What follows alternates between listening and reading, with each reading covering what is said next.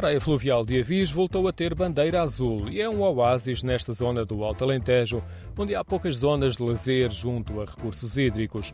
O areal e a área para banho variam muito ao longo do ano e mesmo no decorrer do verão, porque aproveita a albufeira da barragem de Maranhão.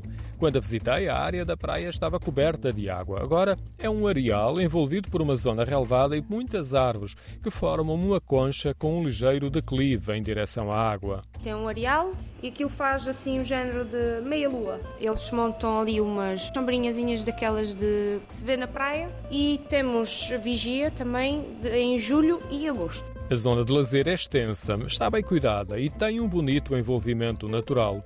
A paisagem do montado e os espelhos de água que oferecem vistas fantásticas ao pôr do sol. A temperatura da água da praia fluvial é que tem uma percepção mais subjetiva no testemunho de Patrícia Neves. É fria, sim. Normalmente isto é quando está frio cá fora, a água da barragem está sempre um bocadinho mais, mais quente e quando está calor está, está fria. A água é, é fresquinha. São muito poucas as praias fluviais nesta região e a Diavis oferece um ambiente agradável. Por isso, costuma ser muito procurada, mesmo ao longo do ano.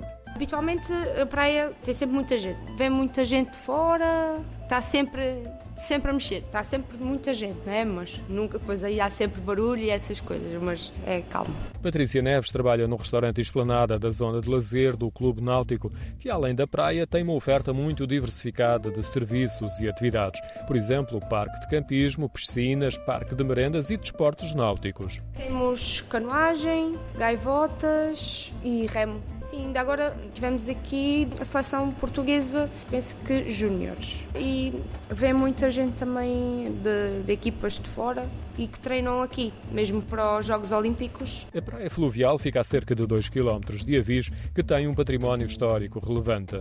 A envolvência natural e uma melhor percepção do volume da albufeira é conseguida no Miradouro e na área em redor da barragem, próximo da aldeia de Maranhão.